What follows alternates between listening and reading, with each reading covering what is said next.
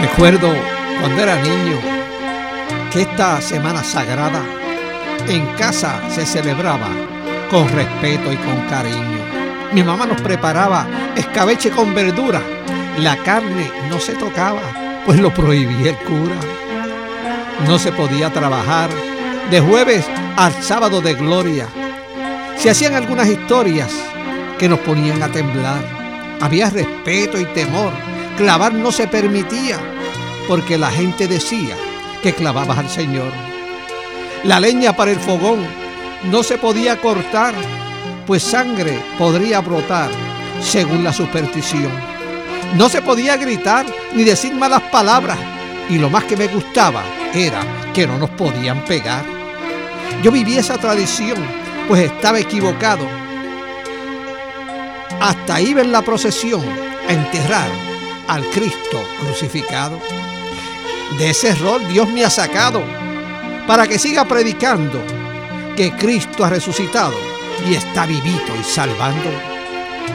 En estos postreros tiempos nos pasamos de las rayas. Muchos en vez de asistir al templo arrancan para la playa. Otros se van a comprar en los centros comerciales. Algunos se van a pasear y visitar los familiares. Y una pregunta les dejo. Pues en la Biblia no lo he visto. ¿Qué tienen que ver los huevos y los conejos con la muerte de Jesucristo? Hoy todo es materialismo mezclado con tradición. Se olvidan que el cristianismo es Cristo y su resurrección.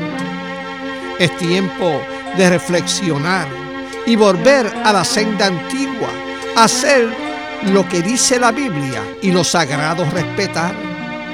No volvamos a enterrar a un Cristo que está vivo, que después de resucitar, Él quiere morar contigo. No cambies la bendición por la playa o los placeres, porque si en verdad le quieres, mantente en su comunión. Ven, congrégate en el templo, en unión a los hermanos, porque como buen cristiano tienes que dar buen ejemplo. Espero que no te pase, que cometas el error, que cuando venga el Señor te encuentre fuera de base.